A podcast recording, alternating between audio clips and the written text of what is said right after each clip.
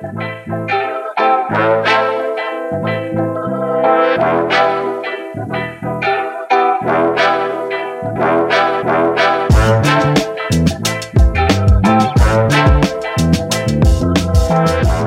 迎收听台客美国趣，每周带你认识最新最有趣的 technology。我是川艺，我是 Tony。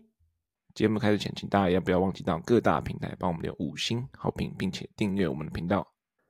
哎，川艺，你最近有没有在看什么影集？我现在一个人在家，急需。哎，我我最近我最近我不知道你之前有没有看那个《纸房子》哦，有啊，我有看那个偷钱的那个《La Casa de Papel》，英文是 Money Heist 吧？对对对，然后他我觉得蛮好看的，然后他好像当时蛮蛮红的，最近又出了一个这个外传，就它里面有一个角色叫叫 Berlin 柏林，疯疯的，然后他就一对疯疯的有点笑笑，但是蛮蛮有人格特质，蛮酷的。然后他就依照他的背景故事，又打造了另一个新的影集。哦，是哦，对，然后一样要去偷东西。他已经出一季了，八集。哦，OK，集大概四五十分钟，所以应该可以消耗你一整天。好，啊，我我我看了前面三集，我觉得风格跟之前的那个纸房子很像，然后也也没有烂掉，所以我觉得蛮值得看的。那、啊、有像这个 Professor 这么聪明吗？没有。但是比较狂啊，OK，OK，就没没有这这也一样，他的计划一样很缜密，一样是那种天衣无缝的计划，但是加了一点这个 Ber Berlin 他们自己 Berlin 自己疯狂的这个特质在里面。我懂，所以就一样看起来还是很屌的这种抢劫或是偷东西的的一个计划，就是看起来超级聪明，但是多了一点狂野性质在里面。对，然后前面三集有着人化人物刻画的部分多一些，所以我觉得，呃，有点像是。跟以前的风格很像，但是又有点玩出一点不一样的花样。呃我还蛮那个蛮庆幸他没有演烂的，就很怕很多东西演第二部分之后就整个烂掉，你知道吗？你有什么例子？现在想不到，但是很多就是啊哦，我我有一个很大的例子，来，《鱿鱼游戏》第二季。等下，《鱿鱼游戏》有第二季？对，《鱿鱼游戏》出第二季，然后它第二季是第一季是韩国韩国拍的嘛，第二季它是用。他就是用一个实境秀的方式，然后去请一堆美国智障低能儿，然后他打造一个一比一的场景，然后就做一样的游戏，这样子。看美国实境秀超级难看，超级尴尬。大家假如不知道什么东西叫尴尬的话，欢迎去看《游游戏》第二季。OK，真的是尴尬到破破皮，你知道吗？哎、欸，可是我觉得美国实境秀还是有一些很智障、很好看的。就 too hard to handle，那个我没有看，但但是那个什么 TLC 有很多很低能的，TLC 有有蛮搞笑的，我都看到有人煮饭的那种实境秀也蛮低能的，对，像什么六百磅人参啊，靠北，是不是在臭？没有没有没有没有，那个真的很夸张，然后你去看，然后或者什么什么，有一个叫 Ninety Day Fiance，就是美国那个。结婚的那个那个未婚妻率未婚妻签证，我看这个，我看这个，他在九十天内要结婚，对不对？不然他就要被遣返。干，那这不就是光明正大的假结婚吗？啊，还是有待在就是最后终成眷属，然后就是就变成夫妻的嘛。对，但是中间有很多智障的故事。移民就是说，I'm watching you。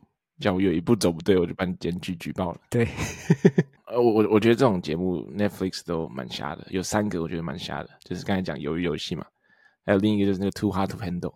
看第一季之后觉得还还可以，就是蛮蛮酷蛮新奇的。他现在出到第五季，我就不知道哪些人会看这些东西。然后还有一个，还有一个是盲婚试爱，Love is Blind。Oh my fucking god！盲婚试爱，哦哦，OK。对，他就是把。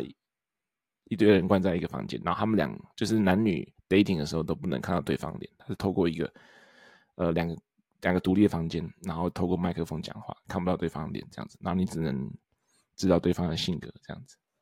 他还有日本片啊，讲日本片比较好看吗？对，日本片比美国的好看，所以推荐日本片，但是美国的大家可以体验一下，可以自己判断一下。你是说比较不不尴尬，还是说画面比较好看？都有，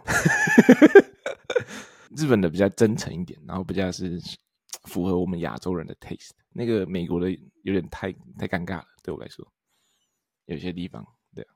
我我刚刚以为你说盲婚示爱的时候，我刚刚以为你要讲那个印度媒婆。你知道 Netflix 上面有？我我看到那个影集，但是我没有看过。他在讲什么？我没有看啊，但是我看简介，就是他就是在讲，其实他们就是在打破这个迷思，说这个相亲不会有好结果这件事情。然后所以媒婆会有一些，就是给你看这个例子，对，然后会有带带人就实际实际进行这个相亲的这个整个过程的。他是那个盲婚时代的始祖。对啊，没有看到对方就直接在结婚，你看。这样听起来，我这段时间猪猪回台湾这段时间，我有很多东西可以消磨时光。对啊，最近还蛮多。然后我看到那个 John Wick 一二三都在 Netflix 上映。哇，我第三集还没有看呢、欸，我都我都没看，我一二三集都没看，一直看到别人说什么很怕他的狗，就不能偷他的狗，不然会被他杀掉。到底都知道这个梗，但从来没有看过这个由来是什么，知道吗？所以我打算之后有时间看一下 John Wick 一二三。可以，可以。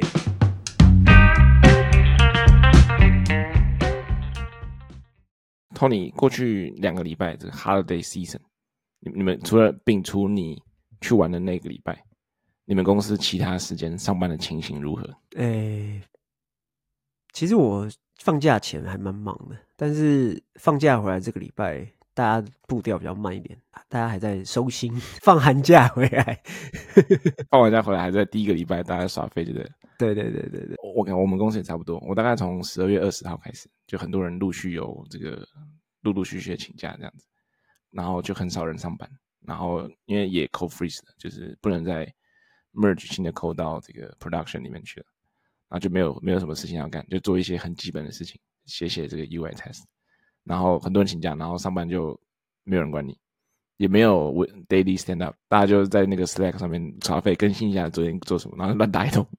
昨天哦，昨天 self learning 自己学的东西，今天继续 self learning，其实就躺在沙发上，应该叫做 self healing。然后反正基本上就是有请假，没请假就跟请假其实差不多，没有人管你，然后也是一天工作两个小时不到这样子。对啊，然后然后然后我相信应该很多其他科技公司也是这样，像我们这个在。Holiday season 的时候都是非常的缓慢，非常的 slow 这样子，然后就变相说，干我们最近 podcast 的集数就没有新闻可以蹭，没有科技的东西可以讲。对啊，大家都在放假去了。我们已经讲了四集跟科技无关的东西，大家觉得说，看这个。科技 podcast 还可以下线，可以多低，可以讲讲到什么东西？你的主题曲这样，所以所以今天终于要讲回来，就是科技有关的新闻。今天的科技新闻就是说，这个有一个算是健身器材的公司吧，这个 Peloton 要跟那个 TikTok 抖音进行合作。那它基本上就是说，Peloton 会在 TikTok 上面免费播放他们的课程直播，然后上传他们健身课程的短影音版本。然后，或是可能会有一些这个健身课程的剪辑。乍听之下，这个新闻好像，哎，我们刚刚讲，我好像不是很懂。所以接下来我们就慢慢细部的拆解，介绍一下 Peloton，然后介绍一下我们觉得他们 Peloton 跟 TikTok 合作会对双方公司带来什么效应。这样讲那个新闻等于有讲跟没讲一样，大家可能不熟悉这个产业的人，不是不知道 Peloton 是什么东西。所以一开始我们先简介一下，下面是 Peloton。这个 Peloton 这个字呢，就是那个来自于这个骑脚踏车的一个一个名词。就是你假如有看那个 Tour de France 这个环法自行车赛赛的话，这个他们那个主集团，他们就叫 Peloton。对，因为我自己也是这个脚踏车爱好者，所以略懂一二这样子。所以 Peloton 中文翻译叫主集团，应该算吧，就是这个大集团这样子。对，然后我不知道，因为我每次看那个脚自行车赛转播。他们都会有，因为有些人会偷跑，然后他们在前面跑的时候，他们就会写说前面的人是谁，然后后面他会写 Peloton 差距几分几秒这样子。哦，对，团体骑行啊，对啊，所以他就跟他这个企业概念有点像。我们等下后面讲，他这个 Peloton 那个企业呢，基本上就是以卖这个飞轮一体起家，他是二零一四年创立的。提醒一下，二零一四年其实已经十年前了，大学还没毕业。大学没毕业，感觉有老吗？老啊，对，那那它基本的服务呢，就是像刚才讲的，贩售飞轮脚踏车啊。一开始一台定价约莫是两千美金左右，还蛮贵的，我觉得。你知道为什么一台飞轮要两千块吗？我不知道，可能里面有含含金量很高。没有，它它飞轮，它就是一台你在健身房会看到的那个飞轮脚踏车，然后上面挂一台 iPad。挂一台平板，不一定是 iPad，说不定是 Android 的平板，就这样。它的硬体其实说道理就这样，然后可能帮你包装的漂亮一点，嗯，logo 写画好看一点这样子。对，然后整合在一起，这个飞轮的这些转速啊，那个爬坡就是会传到这个平板上面，跟这个平板同步，所以这平板就可以秀出来你现在这个这台飞轮的状况。当然，它可以联网，所以你还可以把资料传出去。然后你这样这样听起来，这样听起来好像两千块卖给盘子。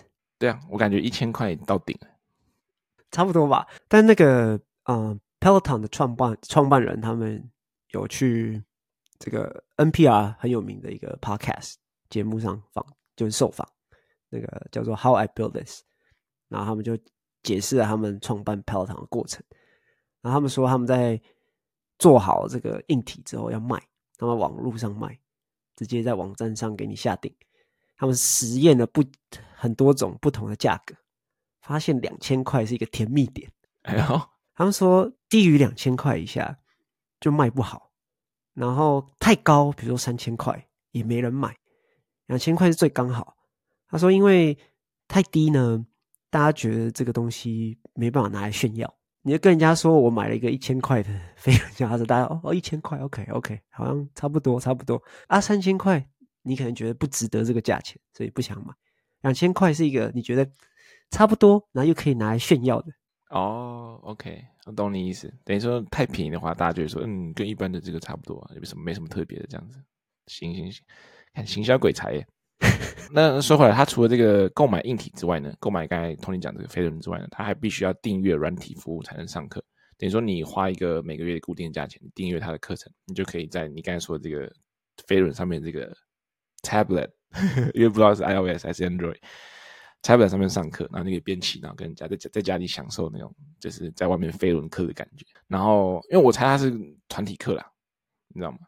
所以他才会叫 Peloton，就是可以同时很多人集体一起在骑的感觉，你知道吗？嗯嗯嗯，对你，你这个解释非常好，因为他们有说，就是他们原本创办 Peloton 的概念，就是说，因为他们住纽约，然后纽约很多那种个人的啊飞轮教室，就很小小的，然后可能十台、二十台，然后你就去要去预定嘛，比如说你今天礼拜二，然后下班之后想要去骑。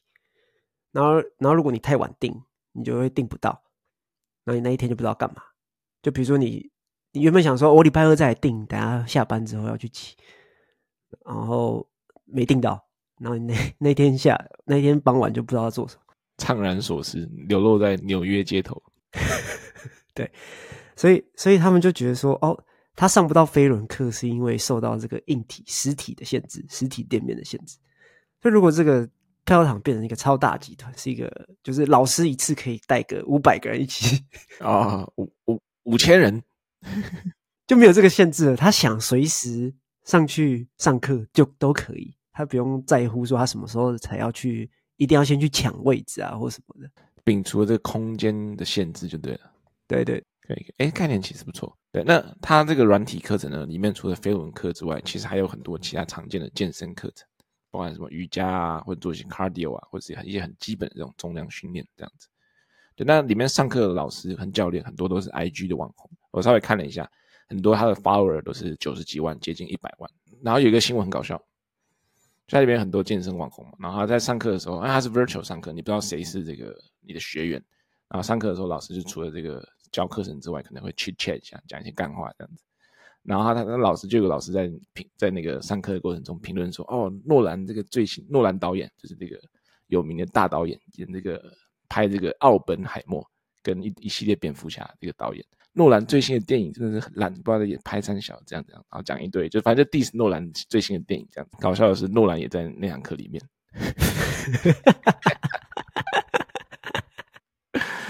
对，所以他确实是跨越了这个空间空间的这个隔阂啊，所以任何人都有可能去上这个飞轮课，所以讲话还是要小心一点。如如果是实体的飞轮教师，他如果认得出诺兰本人的话，他应该就不会讲这个话。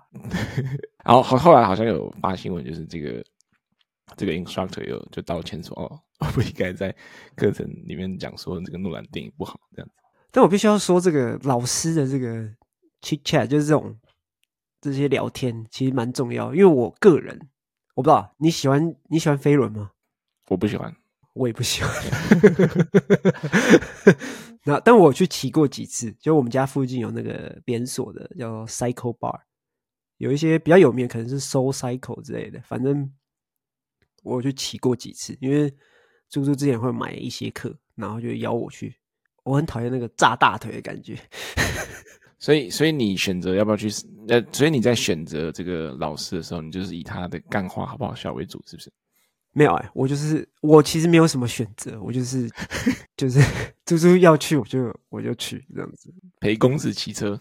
对对对，但但我觉得蛮重要，因为因为如果老师不讲，老师只有带课程，就是比如说你现在要怎么骑，要加速，要减，要要提速或什么的，然后播音乐，对我来说他妈超干爆无聊。就跟机器人一样，我大腿已经快炸了，然后你在那边跟我这边哦，现在在提速，然后 然后那音乐放超大声，像夜店一样，我嘣嘣嘣嘣，所以你觉得还是要有一些其他的好干话来让你分心，减少你对大腿的注意力，这样子。对对，没错没错，懂懂懂懂懂，我还没有去上过，因为我觉得那些飞轮课好像都偏贵。对，因为我们家那一家算是是新开。所以他很多促销，而且他生意其实不太好，我觉得。我觉得他随时有可能就拜拜，是不是？会拜拜，就有时候会免费，像免费的我就会去。啊，如果不是免费的，我就鼓励猪猪自己一个人去。哦，对，所以我觉得，我觉得应该蛮多人从店里面然后转换到这个用 Peloton 的，就可以减少一下你刚才说的情形，什么很无聊啊，或者说音乐很大声这种情形。对，所以他。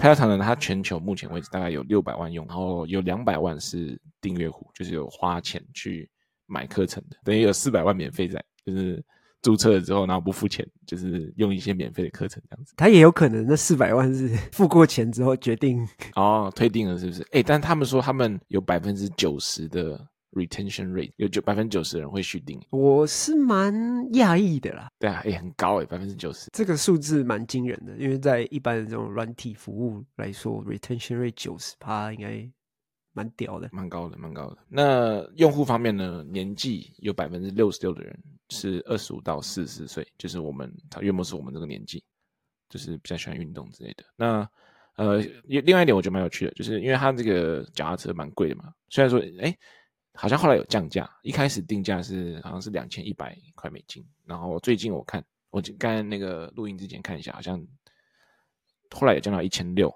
然后最近又变成一千一，那就不能炫耀了，跳楼大拍卖。对啊，那我原本因为我一开始我的这个印象一直是两千块这个 range，所以他说有超过百分之六十的购买户都是介于这个五到十五万美金年收入的人。我蛮讶异的，我还有一个更，我还以为会更高诶。你知道为什么没有更高吗？嗯，因为对更高的人来说，两千块不是炫耀，就是一个随便一个就两千块台币的感觉。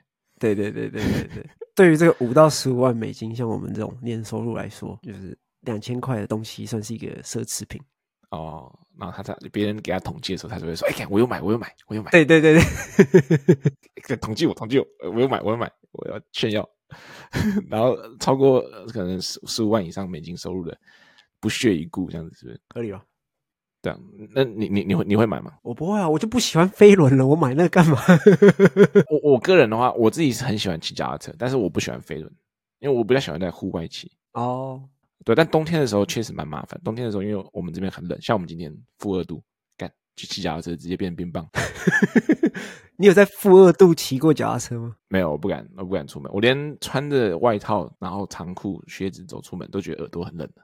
你想，我怎么可能会去骑脚踏车？对不对？所以我有一个解决方案，但我不是买 Peloton，我一样可以在室内骑脚踏车。我买了一个这个 Garmin 的这个训练台，就可以把我的公路车，然后把把那个后轮拆掉，然后架到那个训练台上面，然后去骑，就可以。然后在有一个 App 叫 Zwift，它可以。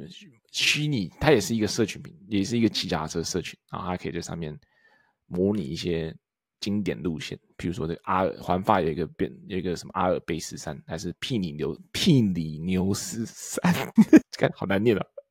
这个经典爬坡路线，它就可以透过，因为它这个训练台是可以阻尼可调，这个软体就会传资讯到你的这个训练台里面，然后到了这个爬坡比较陡的地方之后，它这个阻尼就变很高，然后就很难踩。我靠！所以它就跟跟游戏一样。对对，它就是跟游戏一样，那就骑脚踏车游戏，然后里面也可以比赛，然后也有成就可以解锁。所以你已经还发过了？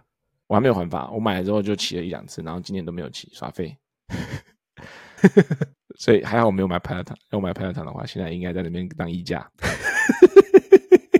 他们很多人说买那种自动那个脚踏车，就是大概骑一个月之后，然后就变成 对，就变晒衣服了。尤其很多人在台，有很多很多人在台湾买，你知道吗？台湾不是很长衣服晒不干嘛，然后他就跑到室内挂着，然后用吹风机吹这样，不是用用那个电风扇吹这样子，这边衣架。那说回来，我觉得这个 Peloton 也算是一个疫情收回股，就在疫情的时候，因为很多人不能出门嘛，不能去健身房关起来，对，那他们就变很多人要居家健身，所以很多人就买这个 Peloton 在家里用。那它疫情的时候最高估值约莫到这个五十 billion 五百亿美金，对，然后当时股价最高是到。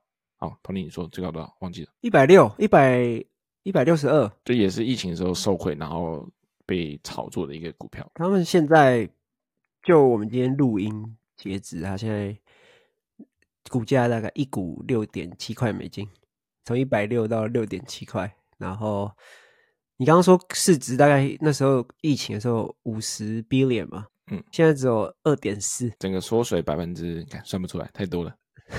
那那为为什么会衰退这么严重呢？其实蛮明显的，就是疫情之后，大家 RTO Return to Office，然后包括很多外面的健身房都逐渐开放，大家就还是享受这个到实体店面去健身或是上飞轮课的这个过程。对，然后渐渐的就比较少人去购买 Peloton，然后或是订阅他们的 App。我觉得这个蛮合理，因为我自己是这样子，我我这个人做一件事情蛮常需要情境转换，比如说。比如说去上班这件事情，中间要去要有通勤时间，然后上班是去办公室，然后回回家睡觉或者什么是在家里面，就是一个空间的转换。对我来说，可以帮助我就是转移这个注意力，就会变成说，好，我现在要做另外一件事情。就如果我我今天在我家，比如说我房间里面摆一台飘躺，我喜欢骑飞轮，但我睡醒马上要爬起来。去骑飞轮对我来说应该是不太可能的事情哦。我还是比较习惯走去走出去，比如说走去健身房，或是开去开车去健身房这样。懂，就有一个心境的转换跟断开连接这样子。哎、欸，你刚才讲在房间踩 Peloton，这个很像那个 Black Mirror 黑镜有一集里面的那个内容，哎，你知道吗？就他要去踩那个，然后赚钱，然后才能换东西。那不是一直踩吗？对，一直踩，一直踩。但我相反，我自己有一个我在车库弄的一个这个。车库健身房，所以我的健身就是从楼上走到楼下，然后进到车库里面去健身，但是也算一个空间的转换。我就是在家里附近，家里有几个不同的 section，就是上班区，就是上班区，然后下了班我就会远离那个区域，然后睡觉区就睡觉，然后健身房就在车库这样。好，那说回来，他们刚才说那个疫情下降之后，他们收入减少嘛，因为订阅户跟购买人都变少。那另一方面就是说，他们其实有点低估这个衰退的这个程度。就他们疫情之前，疫情的时候扩张太快，因为很多人买嘛，他们就要扩张。因为你很多人买，你不能说就是哦，我就光出货就好了。你整个这个 logistic，整个物流都要去扩增、去 expand，你要请更多的人，请更多的，就下更多的单给工厂制造你的 Peloton，然后很多人要去处理物流，你这个物流基础建设都要去弄。那他们原本是期望说，哦，这个需求应该会持续，就算疫情结束之后，但是好像不如他们预期，RTO 影响太大。他们减销量减少很多，但他们这些付出的成本还是在那边，等于说他们收入减少，然后支出维持，等于说他就是亏钱变多嘛，就是他们最后也反映在他们股价的这个上面。我我觉得他们疫情之间扩增扩建是情有可原的，因为你在机会这么好的情况下，你不去 expand，毕竟是一个新创公司嘛，你就是要在能扩增的时候就尽量扩大。你假如那时候机会好的时候不扩大，那你疫情之后。就就没有更好的机会去扩大了。我觉得他们就是赌一把，说，哎，疫情之后会不会继续？大会像你说的，就是一个 new norm 新常态，大家喜欢在家里健身，然后他们会持续增长这样子。但是可能显然不如他们预期，所以他们整体在这个二零二二到二零二三年，整体这个为了减少支出，就裁员了五千人，超多。好，那 Peloton 后来其实也没有就是干等，那边等死，他们后来也有想办法想要去。提振他们自己的销量跟这个订阅户这样子，所以他们有跟一些其他品牌合作，就包含那个美国蛮大的这个运动用品店叫 Dick's 屌牌运动用品店。我以为是 Dick's Burger，屌宝，那是你们，那是你之前西雅图的那个店。对，西雅图名店。对对，那等于说他就是在 Dick's 那个里面可能放 Peloton，然后可以让大家试用啊，然后直接在里面购买这样子。因为有些人很大一部分的美国人还是蛮喜欢去实体店面的进行购物。在在他们跟 Dick's 合作之前，他们原本的走法是自己在 mall 里面开实体店面给人家来试用，这个多少会变相增加他们的成本。只是他们觉得这是一个很好的宣传点，因为大家都会去逛梦每个人走过去都会看到。就他们把它当成当成一个行销一部分，所以他们才愿意投入这样资源。只是现在来看，好像说不定其实从从一开始就应该先从 Dick's 跟这种知名的运动用品店先合作一下，就减少这个这一部分的支出。这样，我们这边的 mall 比较大的 mall，在他他们也有放 Peloton 在里面，然后他们放的都是比较，我觉得是比较核心的位置，就是。人流的这个聚集处的地方，他们放一个 Peloton，尤其是在转角，几乎都是在转角放一个 Peloton 的这个店面这样子，然后里面都弄得很干净，然后很简单，简约风这样，很漂亮。我觉得他们可能想要打造他们那个品牌，就是像你刚才讲的尊爵不凡，买的话就可以跟人家炫耀这样。对啊，然后后来发现好像这个 行不通，大家这美国这几年经济没那么好，大家没有时间，没有钱去买这个 Peloton，所以他们就 down to earth，就想要务实一点。为什么没有跟 REI？或是其他的合作，Dick's 感觉比较 low，感觉那 REI 要吵吵的这样子。REI 可能说你这不够户外。哦，OK OK，有道理有道理，有道理有道理有道理有道理，可以可以。对，那另外他还有跟这个知名连锁饭店 Hilton 合作，所以可能会在呃你在 Hilton 饭店有些会有自己健的健身房嘛，呃以前可能就是基本的飞轮，那他现在就是把他就把他自己的那个 Peloton 放到 Hilton 的健身房去。让更多人去接触到他们的产品，这个我觉得是一个好方法。就像我们公司楼下健身房里面，其实也有摆个有摆三四台一般的飞轮，也有摆摆个几台 Peloton。踏入是原本的健身房是一个不错的解法了，尤其是饭店的，因为你你说这些人来住客来来去去的嘛，但是他可能有一个 Peloton 账号，比如说他都在这个商就是出差。然后到世界各地，他还是可以去记录他的 PLT 的这些运动的过程。而且我觉得 Hilton 饭店蛮多不同等级的，它毕竟集团很大，它有一些比较高阶的，它只要放 PLT 的话，可能就可以接触到一些原本不知道或者没有使用过 PLT 的这个目标群众。因为你可能大家知道 Peloton 哦，好贵哦，好贵哦，一两千块。那因为他没有使用过，他就不会去买。但你假如说，哎，我可以免费试用一两次，那用过之后发现哦，还不错，蛮赞的哦。然后就可以可以买一个在家里这样子，因为我看到很多有钱人，像我们家这附近，我们那个 DMV DC Maryland Virginia 地区，就是他们那有钱人的房子都是在河边，那他们旁边都是都是 out of reach，就是没有什么这种 plaza 或是这种这种 retail store，所以健身房的话，他们可能要开十五分钟、二十分钟才能到健身房，然后去做运动。那他们这个有钱人时间又特别宝贵，他们很多人就会在家里自己做一个 home gym。他们的都是那种五百万的别墅，我看到有些人就是放两台 Peloton 在家里，这样，所以感觉他们算是一个蛮大的目标群众。啊，你也有 home gym 吗？所以你也算是有钱人。我没有，我的 home gym 就是一个深蹲架跟一个那个杠铃，然后一些杠片这样，花不起这个 Peloton 价格。好，那除了 Dick's 跟 Hilton 之外，还有刚才最开始讲的新闻，就是他们最近跟 TikTok 合作。对，Tony，你你怎么看？我觉得这是一个蛮超捷径的做法。我先解释一下，就是如果如果你说你想要打造这种运动社群，你原本是从飞轮开始，然后你发现啊、你想要拓展到其他运动，然后你想要继续打造这个运动社群，其实已经有很多先例了，比如说这个 Nike Running Club，或者是这个 Strava，这个给脚踏车，就你有在用吗？我有用，他们都有打造自己的一个运动社群。然后他们，但是他们都是从零开始，就是他们是一个自己的 app，然后自己慢慢打造这这一群使用者出来。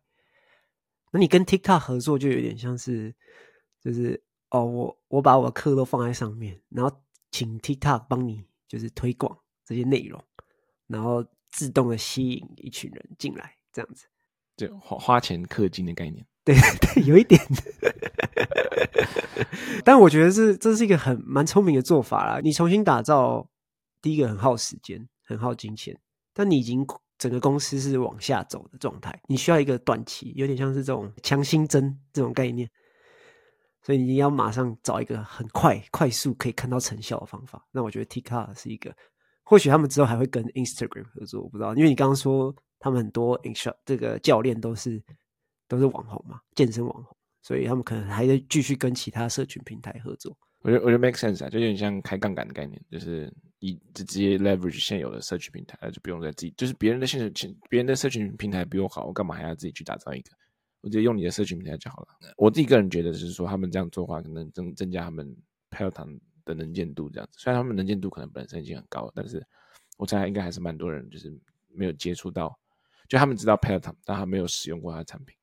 那你在 TikTok 的用户很高的情形下，是不是 One Billion？等于说，你就强制把你自己 Peloton 的内容直接推荐给这些在用 TikTok 的人。对，那呃，那那你假如推荐这些人看到之后，可能就觉得，哎，还不错，我可能可以想去下载 Peloton，然后来试用一下。那另一点，我是觉得，我看到他说，这个 Peloton 他们尝试想要从这个飞轮硬体里面去 detach，就是不要百分之百仰赖他们这个一开始的飞轮产品。他们想要希望更多人去订阅他们这个软体服务，然后增加这个用户这样子，因为软体成本比较低嘛，你就打造一套，每个人订阅你就增加一个账号密码就可以了，对不对？那它费用比较低，大家也会比较愿意去花钱订阅，对啊，因为相比相比你要卖一台呃，比如说一千五百块的飞轮车，消费者要掏一千五百块。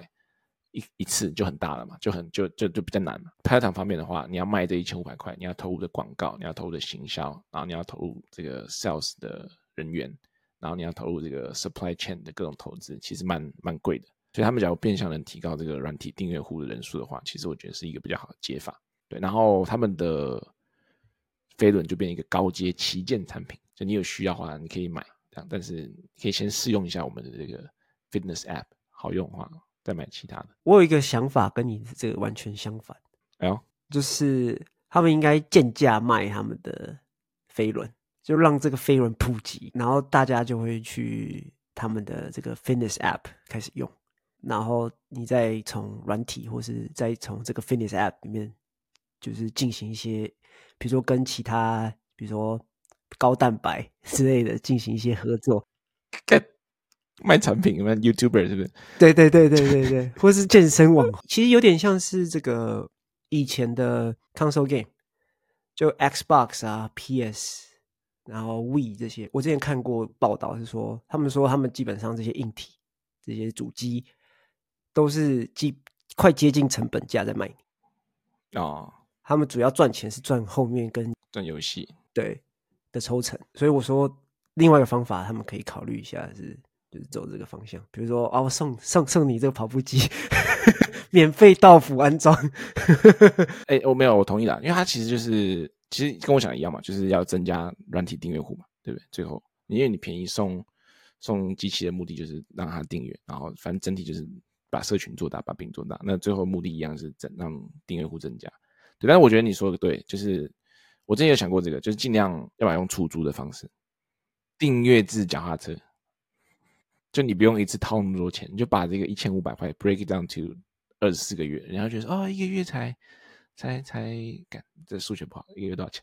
呃，五十块，一个月才五十块，五十块，跟你在比你去外面上还便宜，然后你再加一点点订阅费，你就可以享有这台车二十四个月。啊，两年后你不要，你把它退回来，或者是 leasing，你可以把它买走，对对，或者你可以买断这样子，对啊，或者他们可以做一些这种 refurbish，就是那种整新的。然后再用便宜低价去卖给别人，反正基本上就是让这个脚踏车门槛越低越好，然后让更多人订阅的软体。但但这个就跟他们一开始的品牌形象的设定不太一样。对啊，对啊。但但我觉得是必要的过程啊，就是你你从一个高端，就比如说像 Tesla 原本在卖，一开始他们第一台车卖 Roadster，这大部分人买不起的跑车，那是没办法的事情，因为他们要先有钱。才有办法继续做量产其他比较便宜的车子。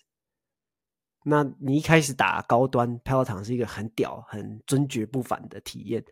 但你后来要普及到到大众的时候，你还是要把你的硬体的成本压下来。可以，所以你觉得它是健身界的 Tesla？媒体断章取义。惊惊爆台客 Tony 觉得 Peloton 是健身界的 Tesla，干明天来上班。其实看完这些之后，最近还有看到一个这种谣言，就是说苹果，因为苹果有自己的这个 Fitness Plus 的服务，他们想要有考有想要收购 Peloton。我我觉得还蛮合理的，因为苹果还蛮用蛮多这个，最近好像发展蛮多这个 Fitness 相关的东西，尤其是那个 Apple Watch，呃，他们有提供一些脚踏车的一些这个 activity，呃，会会追踪一些比较 specific 的运动活动这样子，所以我觉得他们应该是蛮想发展运动这一块的，毕竟这个也是蛮多人人群的，因为而且 Apple 现在买的话，等于是抄底。呃，Peloton 最便宜的时候去买。你想想看，你在疫情的时候买，可能要超过五十 billion，可能要花个两倍，一百 billion 把它买下来。现在，现在可能就跳楼大拍卖这样子。因为 Peloton 它一开始打造品牌形象也是这样草草的，然后有点 niche market 这样子，感觉蛮符合这个 Apple 一开始的这个形象，就是哎高阶有点高，好像有点贵，好像有点买不起，然后好像。又有点买得起这种感觉，就买得起，好像可以炫耀一下这种感觉，所以我觉得他们可能 iBike iBike 对，直接改名。苹果之前不是有收那个，苹果之前不是有收购那个 Beats 耳机嘛？对，也是有点类似的概念，就是有点溢价 overprice。而我意思说，耳机本身贩售的价格跟它耳机的品质也有点吵吵的，然后有点 overprice 这样子。所以我觉得说他收购 Peloton 跟 Beats 有点像，可 Beats 没有改名叫 iBeats，好吧？那可能 Peloton 不会改名，我也不知道。另另一点啊，另一点我自己个人个人觉得搞笑的，是不是？不是 Peloton 想要放出消息炒作股价啊？然后就说哦，你看 Apple 也想收购我们，Amazon 也想收购我们，Nike 也想收购我们，大家快来买我们股票，不然你收购的时候再买就来不及了。你知道为什么我这样觉得吗？因为我自己礼拜五买两百块，我买两百块，两百块的 Peloton 参与一下这样子。你什么时候买的？礼拜五啊，就已经涨完了，涨完了我才买的，韭菜心态，笑死！所以我买很少嘛，买两百块亏完就亏完就算了。对啊，也也有可能啊，这跟那个比如说职业运动员自由市市场的时候，自由球员喊价一样。哦，对对对对对，大股相拼。哦，这个道奇队想签，巨人队也想签，什么哪一支球队也想签这样？抬价，那 Scott Boras 经纪人 Boras 要炒作一下，对啊，没关系，市场市场永远是对的，最后看股价怎么怎么怎么 reflect。好，那要加入他们吗？我哎、欸，我看他们在招人，Senior iOS Developer，感觉可以去一下。现在肉肉身肉身抄底，肉身到底，说不定下半年就变 Apple 员工。结果没有变成 Nike 员工，结果没有，Peloton 关了。OK，那也没关系，我可以拿遣散费。对，反正现在身份不怕，可以休半年。啊，哎、欸，我那那那你假如有一个 Peloton，你会想要试用吗？你有试用过吗？我没有试用过啊、嗯，因为我没有账号。然后我每次因为我们公司，我有偶尔会去我们公司的健身房。然后我每次想说，哎，要用是不是要办账号？对啊，你们健身房有 Peloton？有啊，我刚刚不是有说，干佛心公司哎，没有那那个健身房算是跟别跟旁边的公寓一起就委外经营的，嗯，所以他旁边公寓的住户也可以用，所以你是共享健身房？对，共享的。那像 Adam Newman 听到会不会又开始兴奋起来？也有可能。We work out。也 We Work Out，哎，可以，哎，可以，We Work Out，哎，这个赶快去注册起来，不然明天又被又被 Adam Newman 注册走了。We Fitness，对啊，We Fitness，We Work Out，哎，We Work Out 可以啦，这个名字可以，快注册，把那个网，把那个域名先买起来，先买起来。对，We Work Out.com，网域蟑螂。好，哎，我我蛮想试用的，但我一直没有机会，就是你直接去店里面啊。我就我就希望在一个很安静的地方，譬如说像刚才讲 Hilton 里面，假如有的话，我就用一下，然后可能免费七天免费试用，注册一下这样，然后体验一下好不好？然后因为我不想要在店里面，店员一直跟我说：“哦，我们这个多好啊，多人少人用啊？你看里面的这个 座位可以调整啊。”哎，说到这个座位调整，他们前阵子好像要 recall，就是座位条件有问题，感觉很可怕。机器屁股被擦烂，感觉机器会断掉，然后直接捅捅，直接跌倒了，对，直接跌捅进去。干，OK，那今天应该差不多到这边。Q&A 问大家说有没有体验过拍卖场的经验，然后你觉得整体感想如何？跟我们分享这样子，是不是尊爵不凡？对啊，或者你有没有买？你觉得这个值不值得炫耀？好，那感谢大家这一拜收听，下周见，拜拜。